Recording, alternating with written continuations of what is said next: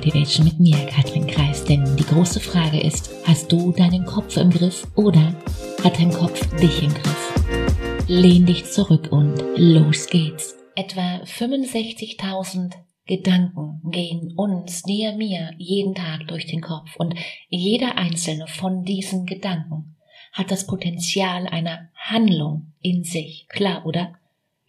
Der Grund dafür ist, dass unsere Gedanken, unsere Ideen und Vorstellungen, seien sie auch noch so klein oder ja scheinbar unrealistisch, das Bestreben haben, sich zu verwirklichen, zu manifestieren. Also, sobald sich ein Gedanke in unserem Kopf zu einem Bild entwickelt hat, hat er sich auch in unserem Unterbewusstsein selbstständig gemacht und beginnt hier ihr eben zu arbeiten, wortwörtlich. Und dieser Mechanismus läuft quasi auf Autopilot. Heißt, ganz egal, ob du das nun eben willst oder eben nicht.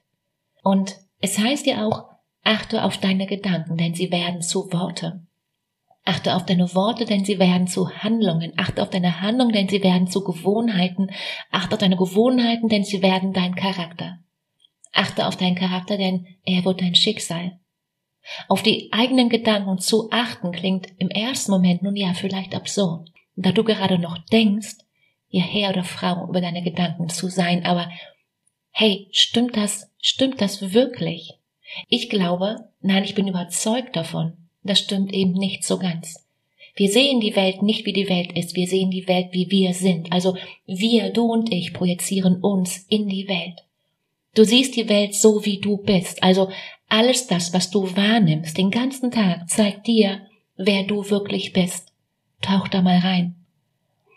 Gut, das, das ist vielleicht, ja, nicht neu, wenngleich ich mir nicht sicher bin, ob das für dich wirklich so klar ist wie für mich. Und heute wissen wir auch, dass nur eine Minute negativen Denkens dein Immunsystem für ganze sechs Stunden, sechs verdammte Stunden schwächt.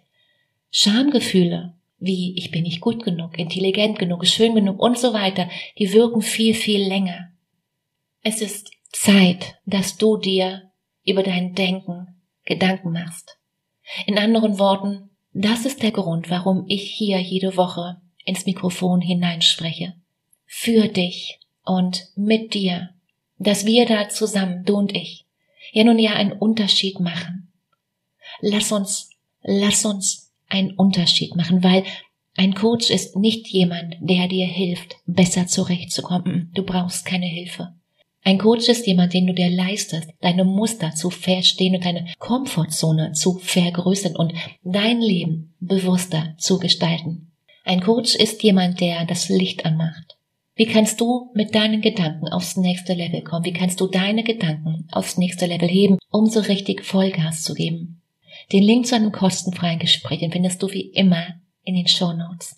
Die Frage ist, bist du dabei? In dem Sinne, mach dir Freude. Leg los, fang an. Tschüss, Katrin.